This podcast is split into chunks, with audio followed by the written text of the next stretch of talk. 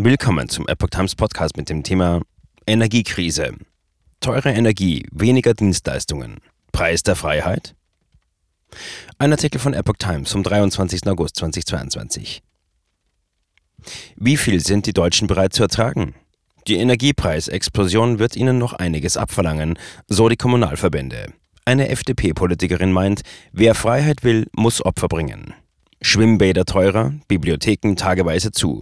Der Energiepreisanstieg belastet nicht nur Bürger und Unternehmen, sondern auch die Kommunen und könnte zur Einschränkung ihrer Dienstleistungen führen. Das sagt jedenfalls der Präsident des Deutschen Landkreistags voraus. Die stark steigenden Gas- und Strompreise treffen die Kreise und Gemeinden hart. Das ist allein mit Energieeinsparungen nicht zu kompensieren, sagte Reinhard Sager der Welt. Es wird eine ganze Reihe Kommunen geben, die das durch Angebotseinschränkungen ausgleichen muss, soweit es nicht um gesetzlich vorgeschriebene Leistungen geht. Weniger kommunale Leistungen. Der Deutsche Städte- und Gemeindebund zählt zu den freiwilligen Leistungen etwa die Förderung von Kultur oder Vereinen. Die Kommunen werden außerdem Investitionen wie in neue Schulen, die Entwicklung von Baugebieten oder Radwege zurückstellen und die Verschuldung erhöhen, sagte Gemeindebund Hauptgeschäftsführer Gerd Landsberg. Dienstleistungen wie die Schwimmbadnutzung würden teurer.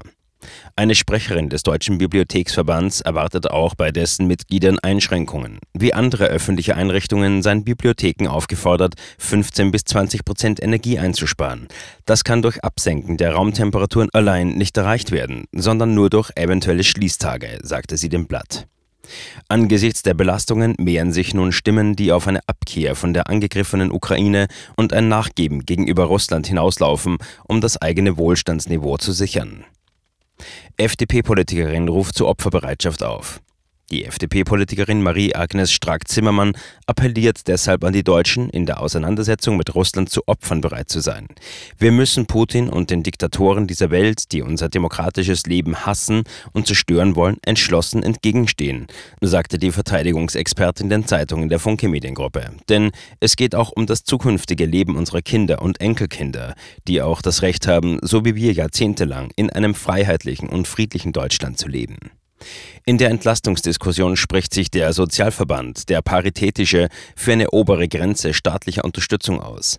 Man müsse auch die im Blick haben, die etwas über der Armutsgrenze lägen, sagt der Hauptgeschäftsführer Ulrich Schneider in der Fernsehsendung RTL Direkt. Ich denke mal, ab so 4000 Euro sollte man Schluss machen, weil da ist wirklich der Durchschnittsbruttoverdienst eines voll erwerbstätigen Menschen erreicht und darüber braucht man wirklich nicht mehr helfen. Bisher hätten die Entlastungspakete aber insbesondere Besserverdienende entlastet, so sagte er.